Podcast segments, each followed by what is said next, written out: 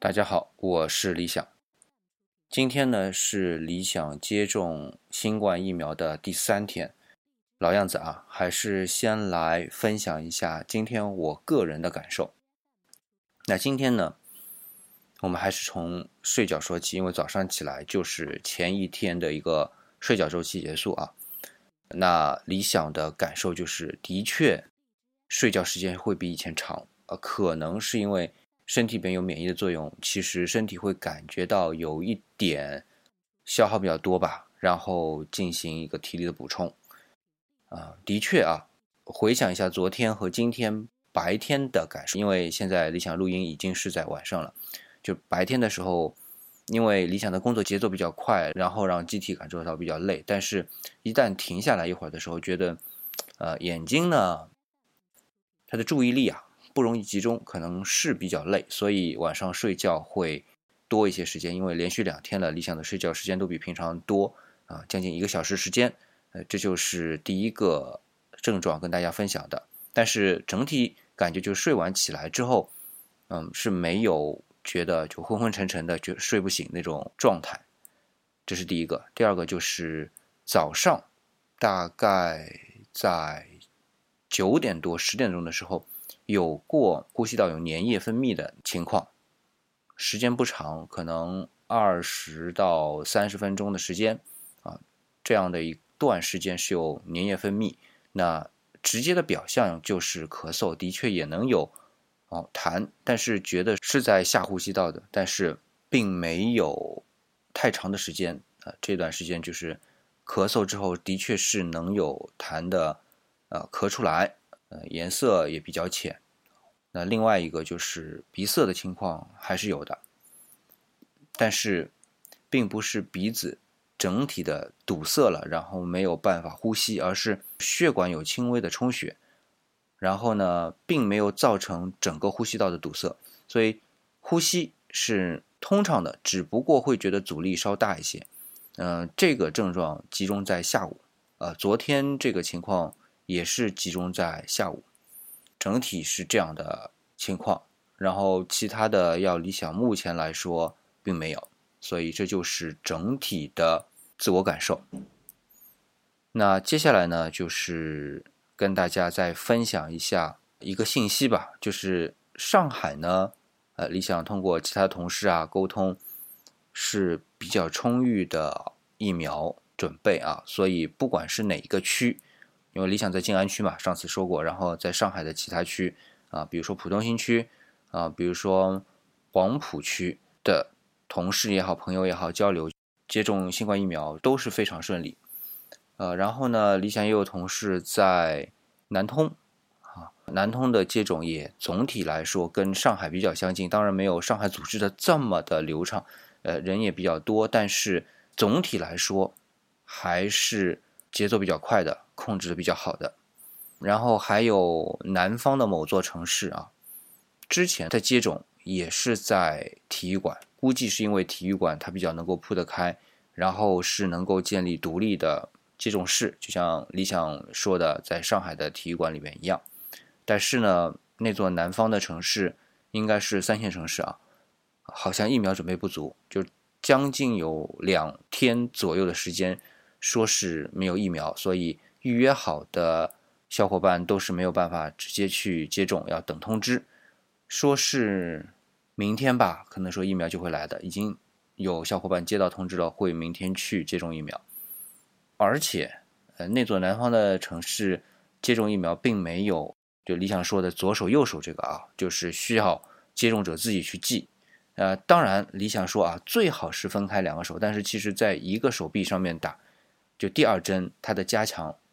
是没有问题的，只是说如果能够分开两个手的话，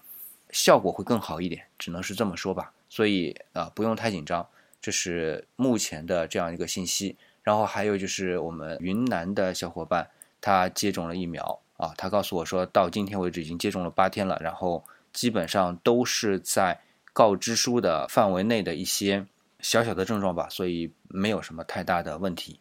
所以目前来说，疫苗还是比较安全的。这是灭活疫苗的部分。那理想今天哈，了解到，就是有一个小伙伴是在天津，他只接种了一针就结束了。那么理想就知道，在天津的某一个区域里边接种的，或者说理想的朋友他接种的是腺病毒载体疫苗。本来啊，理想是想跟大家介绍呃 mRNA 疫苗和 DNA 疫苗，然后再来介绍腺病毒载体疫苗或者是流感病毒载体疫苗。那么现在上市的是腺病毒载体疫苗，在中国这个疫苗是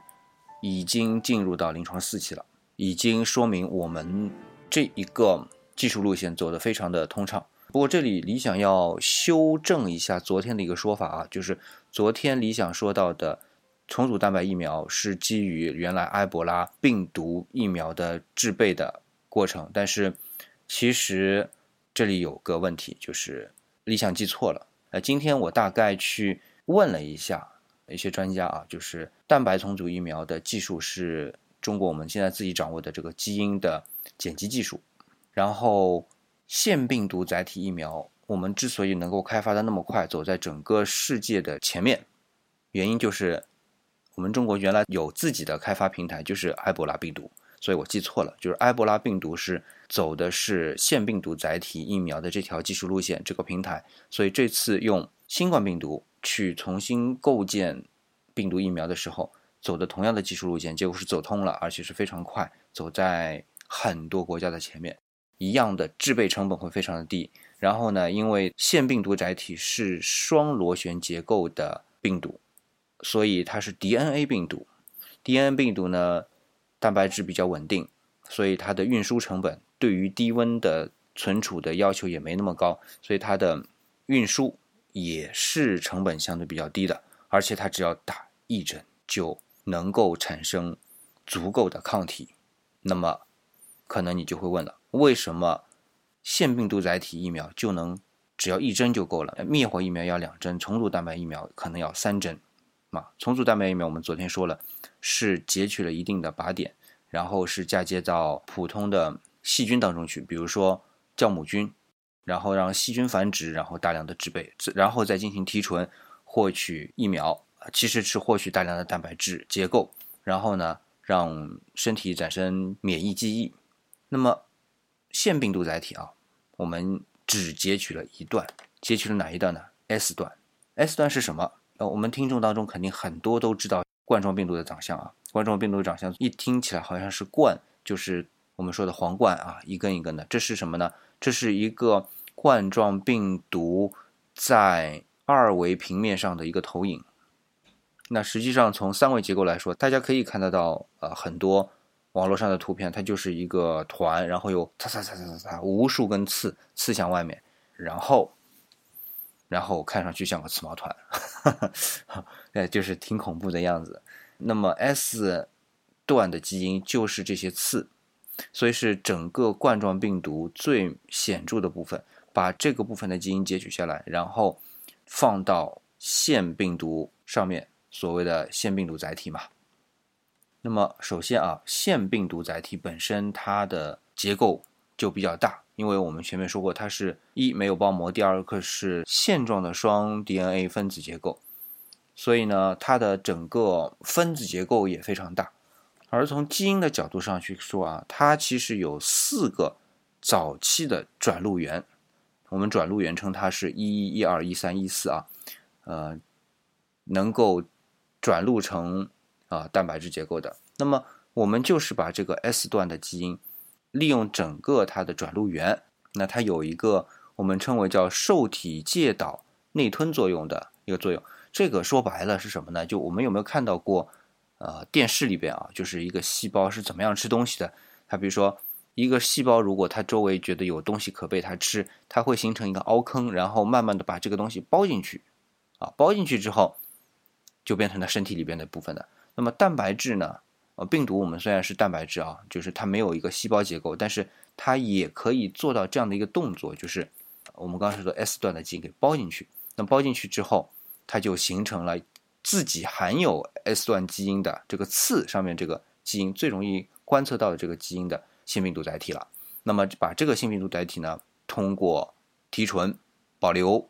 呃，然后进行注射，那么我们人体呢就会获得对于新冠病毒的冠啊或者我们刺的这种形状的这种免疫记忆。那这样的话，我们的免疫就非常的强了。我们在免疫学当中有一个词儿叫低度啊，低度的话可以理解为浓度吧，就是姑且理解为浓度吧，就是虽然它一团蛋白质不是很多，但是它所携带的刺哎非常多。但是有没有发现还是一样的？它虽然是携带着刺